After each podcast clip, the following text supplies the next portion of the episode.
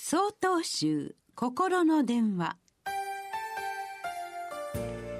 今週は「降り積もる雪に思う」と題して北海道報国寺久保田知長さんのお話です。私は北海道でも寒さがひときわ厳しい地域に生まれました。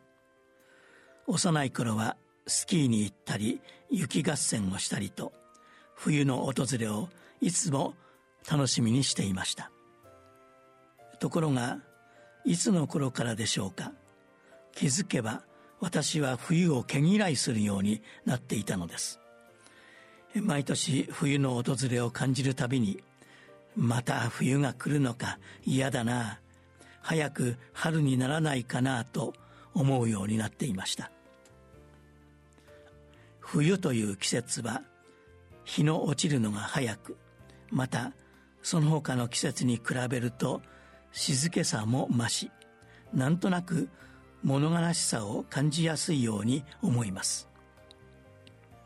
そんな風に過ごすうち気がつけば冬ならではの楽しみという部分がすっぽり抜け落ちて物悲しさばかりが目につくようになってしまったようです。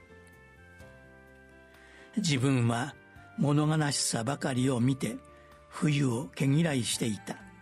このように思えた時私の脳裏に「巻く妄想」すなわち「妄想するなかれ」という禅の言葉が浮かびました。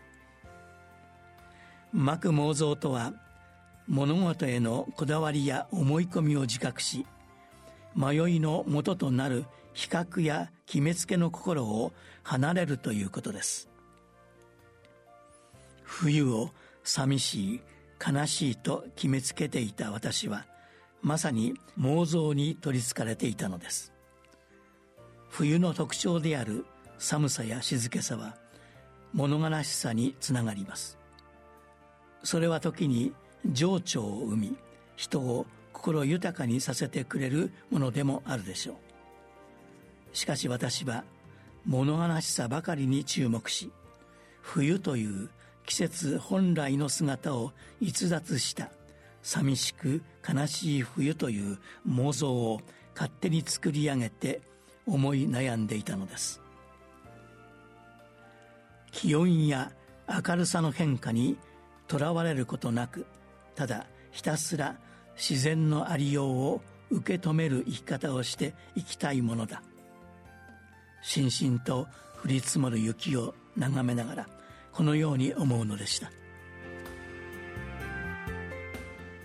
12月22日よりお話が変わります。